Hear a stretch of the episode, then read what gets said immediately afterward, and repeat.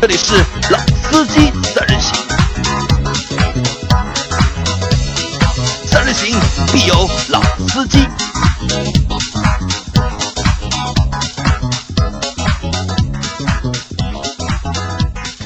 Hello，大家好，欢迎收听老司机三人行，我是杨磊。大家好，我是周老师。啊，今天是星期一，最近的几个星期一啊，都是我和老周两个人二人转，对吧？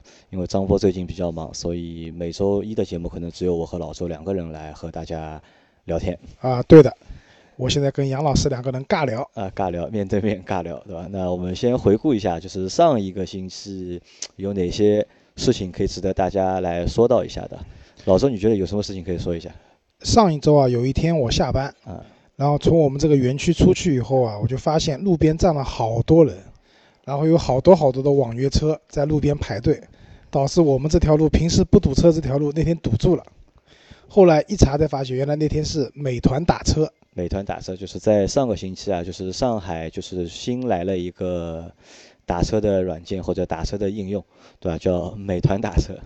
因为我其实我们在最早在两年前吧，应该是两三年前，就是从滴滴开始到那个神州，还有优步优步、那个易到用车对，那个时候就比较乱嘛，就是比较多。然后呢，那个时候多了之后，结果就是什么呢？就是大家各家都在竞争嘛，就给各种各样的优惠。然后有很多的就是用户养成了就是使用就是私打私家车的这个习惯，也让很多私家车去做了就是出租车的事情。啊，对的，那个时候我也做过的。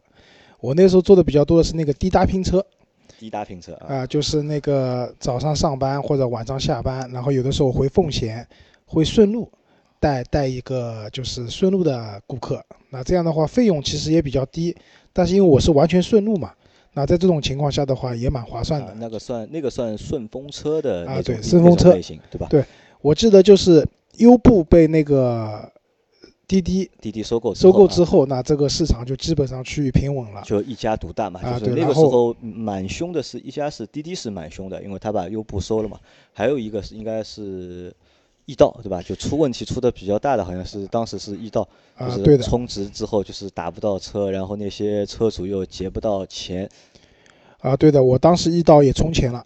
然后对的，然后但我充的不多啊，就是我有身边有小伙伴是充了蛮多钱的，但是他承诺送的手机啊，或者是那个乐视的那个电视啊，最后都没有兑现，都没有兑现。这些也就算了，关键是账户里面有很多钱，但是一到可能结账有问题嘛，其实根本就没有人开了，所以你是打不到车的，所以这个事情也蛮蛮闹心的，我觉得。但这个事情到目前其实已经解决了。我在三周前吧，应该应该一个月前开始，因为我老婆之前易到里面还有大概几千块钱的余额一直没用掉，呃，之前一直用就用不掉嘛。我那天是大概一个月之前，我偶然我说你再叫叫看，叫叫不到就看看能不能叫到车。然后那天是叫了一辆车秒到，就是秒有人秒抢单，就我们很诧异，然后我就去坐了那辆易到的车。那这是第一次，然后过了两天我又叫了一次易到，也是被秒抢单。那我就问那个司机了，我说现在什么情况？易到是不是活过来了？司机现在和我说，现在全上海大家都在开易到。我那我说为什么在开易到？补贴给的好啊，呃，对，易到公公司活了，而且他们现在给的那个就是他们扣那个司机的那个，呃，扣的钱啊也比较少，因为滴滴应该是扣百分之二20%十嘛，易到好像是只扣百分之十，那啊所以大家都在就是抢易到的单子，啊，对，因为我也注册过易到的司机的，我这两天天天收到易到给我发消息，说可以去开车了。要激活你，对吧？啊，对的，那到到上周啊，就是又来了一个，就是在这个打车界啊，又来了一个新的，就是美团打车啊，对，原来是外卖的，啊，送外送外卖的，现在来变就是打车了，对吧？其实这个也我觉得也蛮有意思的。呃，本来是一个就是不太相干的领域，但大家都是基于一个 LBS 的一个服务，从外卖到了打车，那其实也能够通。啊对的，因为美团其实之前比较大的一个动作是收购了大众点评，那我一直觉得大众点评是一个蛮好用的软件，包括去国外都蛮好用的。那后来被美团收购了以后，当然你也看到很多风波，讲什么大众点评的高管离职啊，或怎么样。但事实证明，就是美团在这个行业里面已经做到很大了，在这个美食点评送外卖上面。那这一次的话，他又入驻这个打车行业，然后我们之前办公室也互相分享那个邀请码，邀请码啊，对吧？希望可以有一点优惠或者怎么样。那说明这件事情至少从宣传层面上来讲，已经蛮做到做到位了。至于后续的服务能不能做得更好或者怎么样，那我们还要再看。那可能对就是广大的用户来说，不管你是司机也好，还是乘客也好，又来了一波就是新的就是福利。因为我看了就是美团打车的他们的一个就是信息啊，他们是前三个月嘛，因为前三个月他们是免收那个抽成。就是对司机来说，他们是不抽成，而且你只要每天上线十个小时，当天的保底的大概收入可以达到六百元，啊，那是一个蛮好的数字啊，那可能就是让打就是开就是网约车啊，又成为了一个相对来说高薪的一个职业，又能够回到一个月月入两万的一个水平。说的我都有点心动了，说的你都有点心动，对吧？因为其实我也这么想，因为我们这公司最近效益不好嘛，连工资都发不全、发不出嘛，那可能就是可以让大家就是每天花个三个小时，对吧？出去开一下网约车，去补贴一下家用。啊，对，啊，那这个算就是美团来了，那这个算一个上周的一个蛮大的一个事情，因为陆陆续续在全国的各大城市，美团马上都会就是进驻到全国的各大城市里面。那我觉得这个大家可以去就是。考虑一下，如果有需求的可以去用一下，这个算一个蛮好的一个东西。就包括我们群里的小伙伴啊，就是如果有时间的话，也可以尝试一下。其实开个网约车有的时候也蛮好玩的。啊，对的，可以见到各种各样不同的人，对吧？遇到各种各样不同的事。啊，对的。啊，然后马上四月份了。啊，马上四月份了。啊，四月份到的话，一个清明节。啊，清明节要到。对吧？还有一个是樱花要开了。樱花要开了。嗯，我之前看新闻，就上海我们那个顾村公园。呃，因为顾村公园可能樱花的景观就是比较大啊，对，所以好像这两个周末的人流量非常的厉害，就是开车过去的话，其实大部分时间是堵在路上，对的，和排队进场，对，排队进场在找那个停车位嘛。因为我是这个上个星期六嘛，上周六我去无锡扫墓嘛，那平时从上海开到无锡的话，可能也就两个小时左右啊，对，但这次的话，我花了足足三个半小时才从上海。开到无锡，对，因为接下来就是下一周就是正清明嘛，那个人会更多。那这两周陆陆续续都要开始扫墓了，那大家还是规划好一下你的路线和错峰出行吧。然后另外一个就是在上海的小伙伴，如果你们要看樱花的话，我推荐你们个地方，就不用去顾村公园了，那边人太多了，去同济大学。同济大学里面的樱花的美景也非常不错。当然，我说的同济大学是在五角场那边的，就四平路上那个同济大学，而不是其他的分校啊。啊，好，那这个是关于清明节的，让大家需要注意这个出行的这个节奏。还有呢，就是在我们在上上周在群里面的开头就说了，就是在节目的开头就说了我们群的事情嘛。那很多小伙伴都加了我们的群，那很多小伙伴也都说，其实听我们节目都听了很久。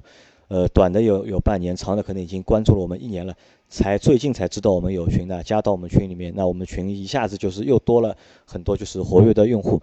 这个活跃用户多了之后啊，其实有时候让我觉得也蛮头疼的，就是我可能就两个小时不看手机或者三个小时不看手机的话，打开那个群一看就几百条，然后看到有人艾特我，我去找谁艾特我，我都找不到。啊，我也是，上次有人艾特我，我进去看的时候已经一千多条了，我不知道从哪里去找了。那可能在这里要和大家，就是我们的群友打一个招呼，就是你们艾特我，并不是我不回你们，可能有时候我真的是找不到，错过了那一条。那如果你们有一些就是比较急的事情，或者比较就是重要的事情的话，那可以就是私信我们的微信嘛。大家其实都有我的微信，可以私信我的微信。你要找我可以找我微来微信找我，然后要找周老师的话，也可以通过我找到。周老师，包括周老师，其实在群里也找得到嘛。你大家也可以直接去关注他的微信，也可以就找到周老师。包括在我们的公众号留言也可以，或者是在我们节目的下面做评论也可以。包括有可以，其实有很多方式可以找到我们。啊，对的。那也其实也感谢就是大家对我们的关注，在群里面的那些发言。好，那我们前面那些废话说了多少？九分钟啊，因为这那段前面的那些废话都是为了。拖些时间，对吧？因为这期节目可能就是说的内容不会太长。那周老师，这期我们和大家聊什么东西？我们这期想聊一下一个独立悬挂和非独立悬挂。独立悬挂和非独立悬挂，它们之间到底有哪些区别？是不是真的像大家讲的板车悬挂，对吧？不能买或怎么样？那其实啊，就是之前我跟杨磊两个人一直讨论个问题，就是你开一辆独立悬挂的车子和开一辆非独立悬挂的车子。你们能不能感受到它们的一个区别。那其实说句实话，就是包括杨磊啊，我在内，我们很多的，就是周边的小伙伴来讲的话，如果不通过一些很激烈或者说很极限的驾驶的话，我们是没有办法感受到独立悬挂和非独立悬挂车辆的一个很明显的区别的。那这个事情其实从可以从哪里开始呢？就是因为我们最我最近和老周我们在我们从今年过年开始啊，我们有一档就是也不是一档，就是多了一个节目的类型，就是我们每周会去看两辆就是比较热卖的车型嘛。对。因为我们近期看的都是相对来说比较便宜的那些车。那我们在看车的这个过程当中发现，就是有的车是它是独立悬挂的，那这些销售在介绍车型的过程当中都会去刻意的去强调。我这个车是独立悬挂，而我这些车的某些竞品，他们不是独立悬挂。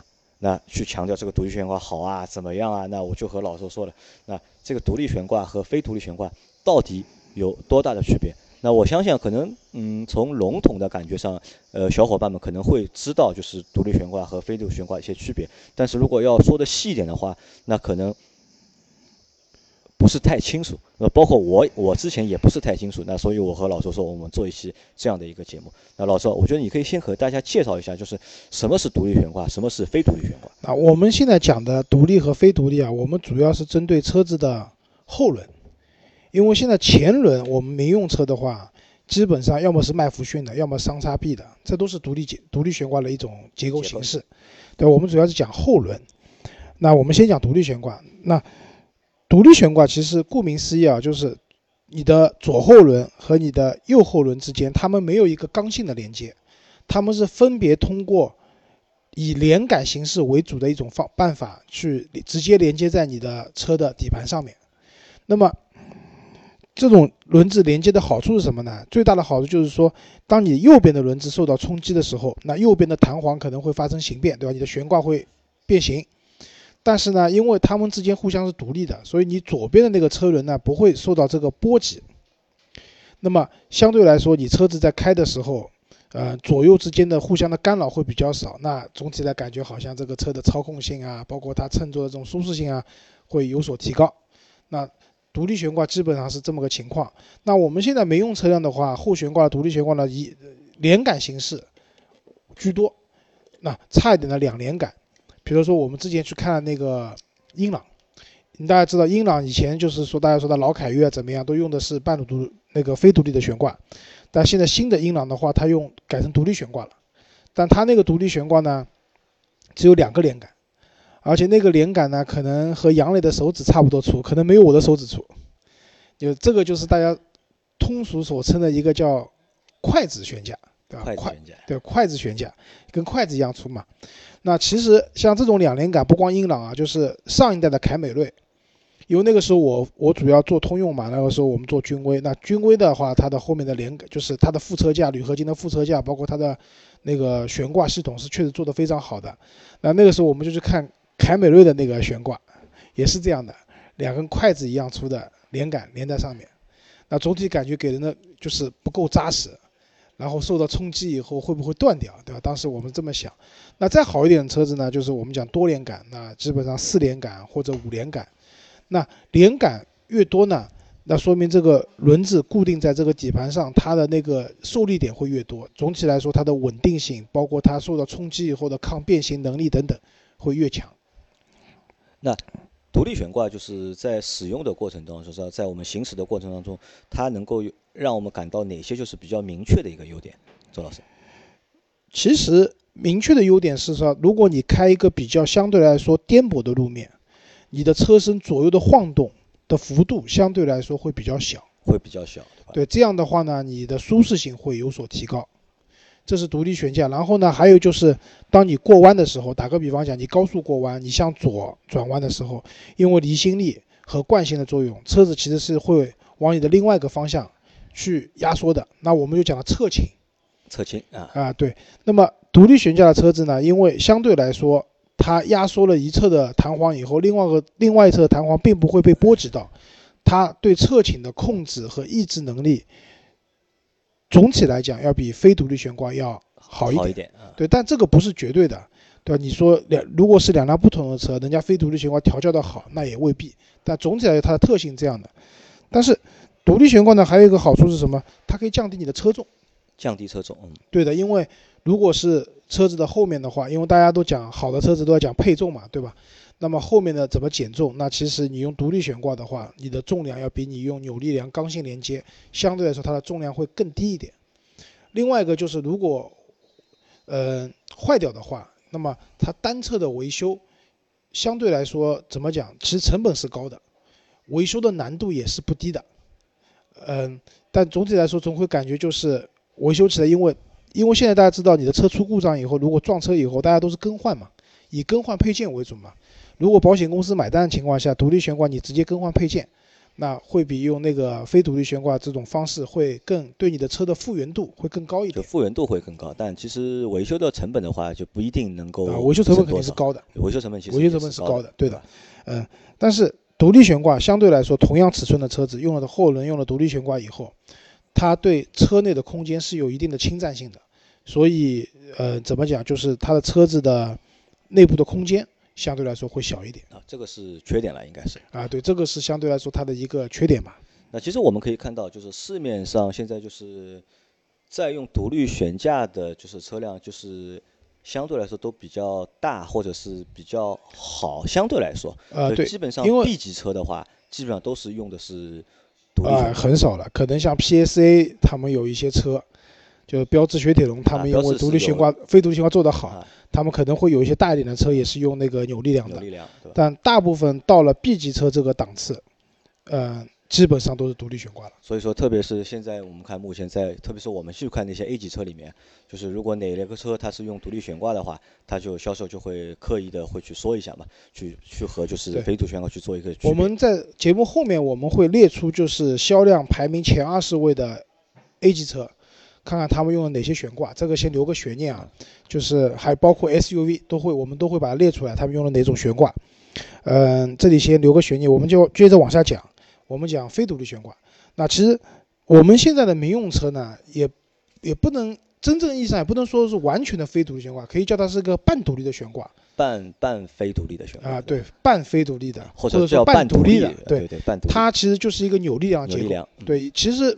非独立悬挂的话，除了扭力梁，还有其他的形式，什么弹簧片啊，对吧？什么类似这样的都有。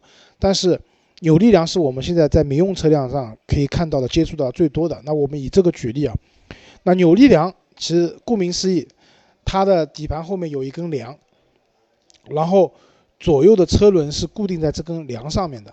那么大家可以想象一下，如果说我右边的车轮发生颠簸以后，那个右边的车轮的那个弹簧压缩了，但是因为它和左边的车轮之间是有刚性连接的，也就意味着左边的这个车轮也会受到它的影响。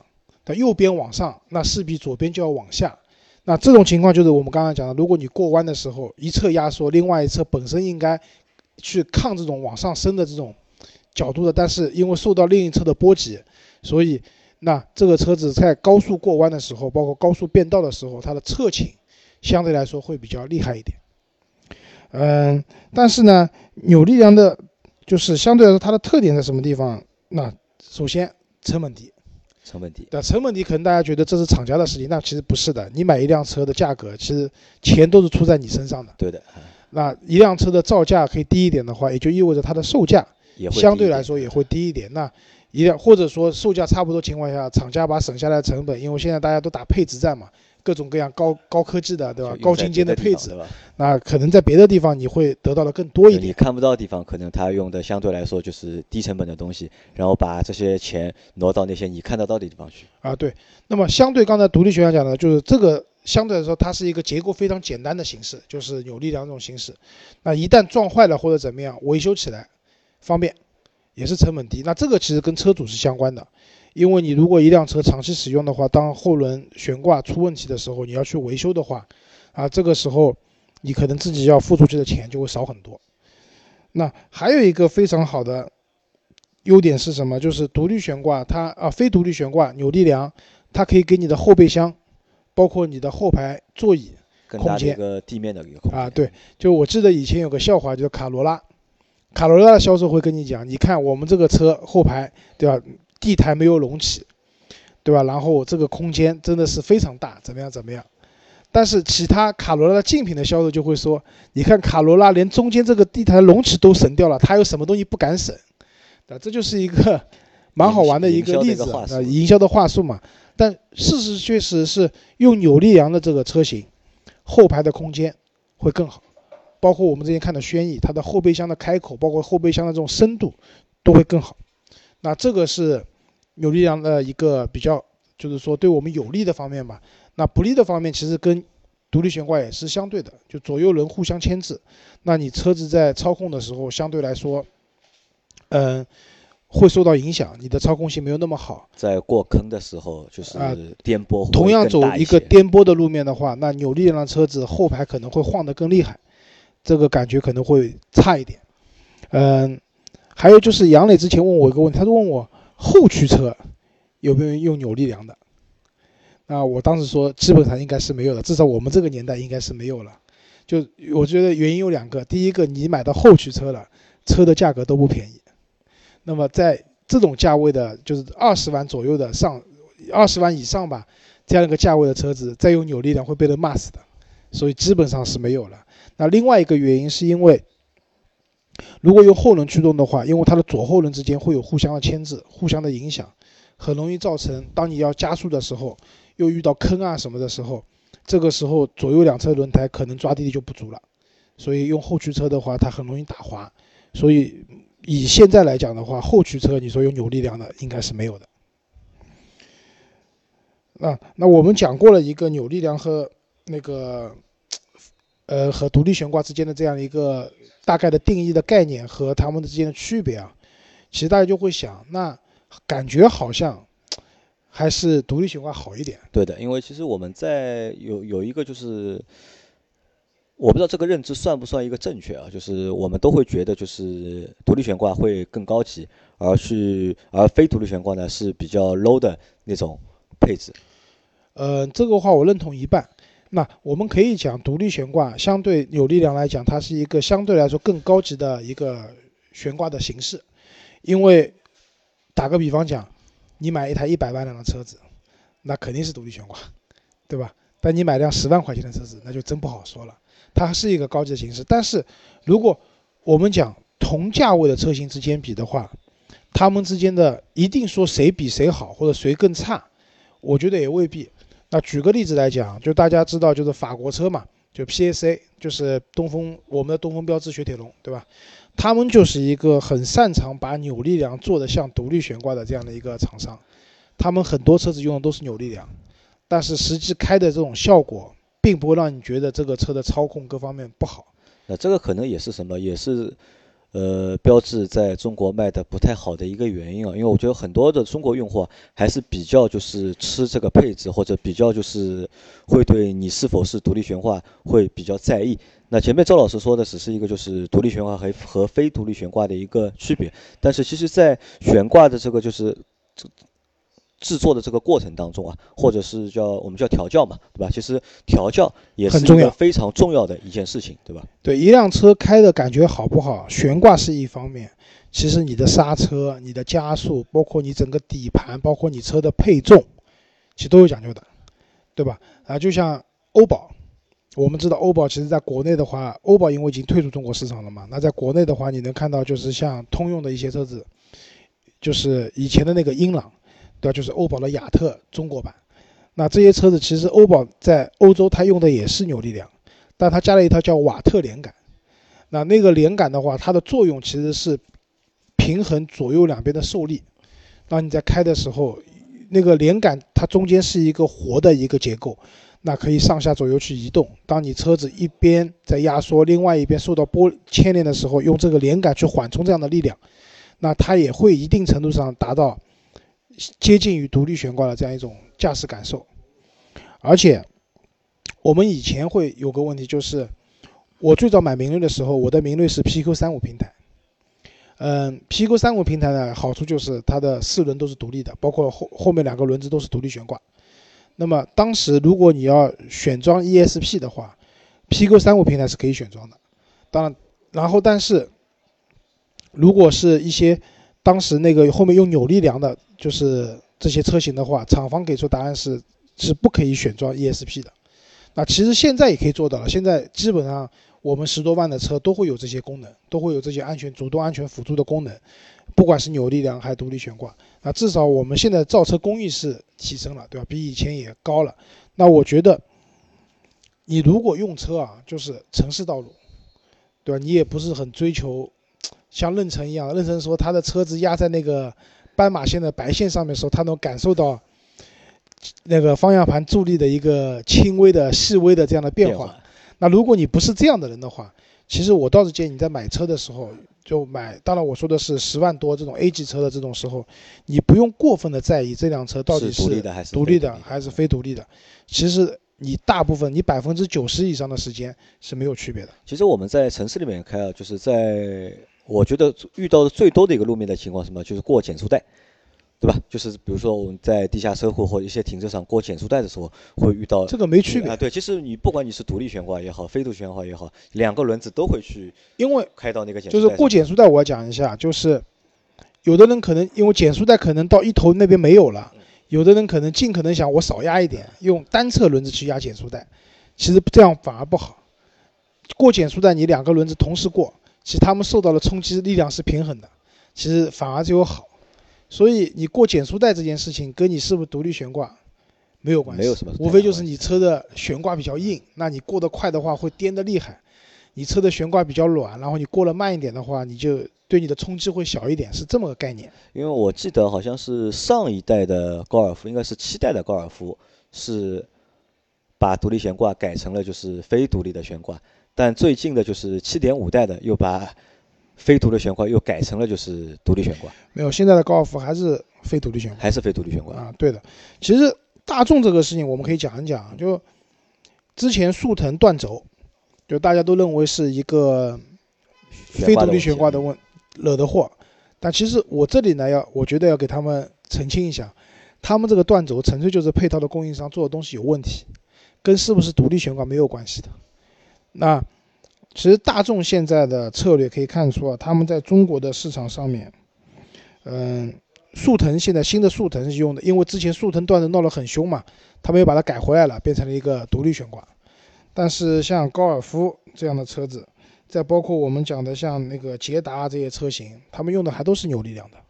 嗯，整体来说给你的感觉就是大众好像减配减的蛮厉害的。因为我觉得这也是因为现在价格战很厉害，大众作为一个曾经一个销售非常好，但现在销售也非常好，但是他们销售好一个很重要原因是他们的产品现在也蛮便宜的，就是在这种产品越来越便宜的大背景下，那厂家总是会希望通过一些方式方法去降低它的成本的，增加它的利润，对吧？啊，对，那可能利润也未必增加了，因为现在竞争激烈嘛，但至少来讲，你把后轮的悬挂系统改一改，还是能省蛮多钱的，这也是事实。那讲到这里，我们刚才讲了，就是说，嗯，现在我们看上个月排名销量前二十位的轿车里面，A 级车轿车里面有哪些是用的独立悬挂，哪些用的非独立悬挂？朗逸对吧？不用说了，非独立悬挂；卡罗拉非独立悬挂；新的英朗哎，独立悬挂，独立悬挂，但是它的悬挂连杆很细，对吧？它的这种，我我觉得真的开起来它的感受真的很好，也未必。宝来非独立悬挂，帝豪的 EC 七非独立，朗逸非独立，速腾是独立悬挂，捷达、远景、科沃兹、福睿斯、新桑塔纳、威朗都是用的非独立悬挂。然后下面一辆思域在哪里？啊，这个是独立悬挂。思域是独立，因为思域是一辆，因为它本身价格也比较贵，然后加上它也是一个非常标榜自己运动性的车子，它都用的是独立悬挂。然后帝豪的 GL 领动。是非独立，那个零度，那零度也是这个级别里面比较贵的车子，对的，所以它也是一个用的独立悬挂，宽体轿跑嘛，啊，宽体轿跑，对，这个胡扯。然后逸动、高尔夫，包括现在新的明锐，都是非独立。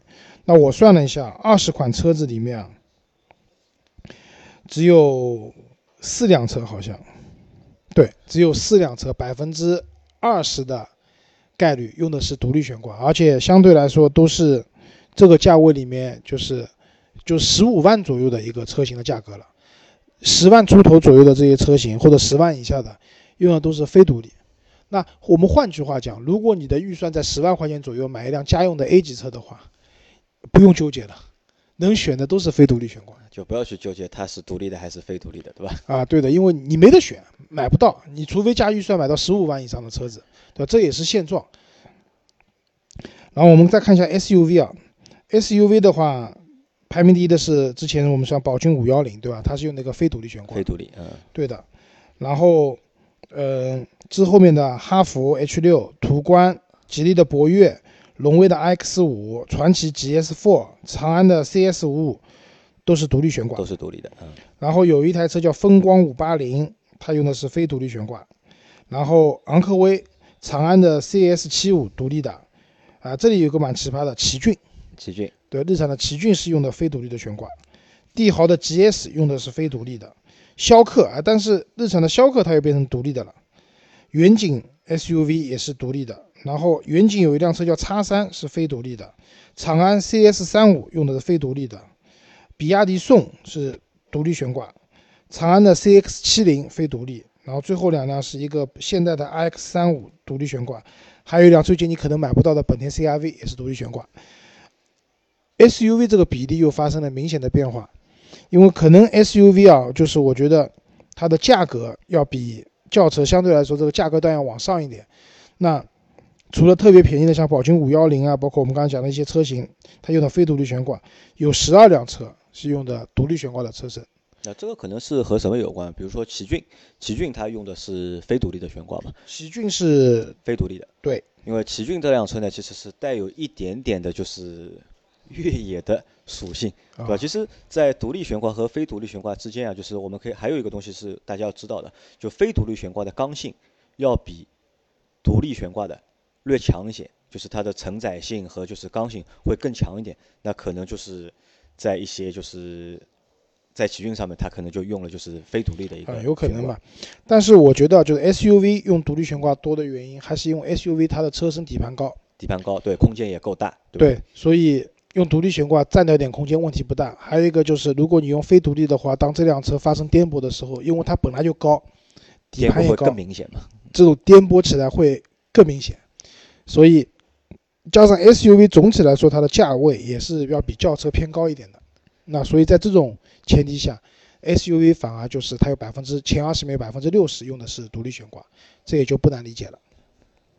然后还有一种形式就是我们讲 SUV 里面的那种非承载式的形式，其实非承载式的话后面是有根大梁的，对吧？这个已经不能用独立或者非独立的，它是一个区别于现在的这种承载式车身的一种。状态在那边，就是存在的这样一种状态。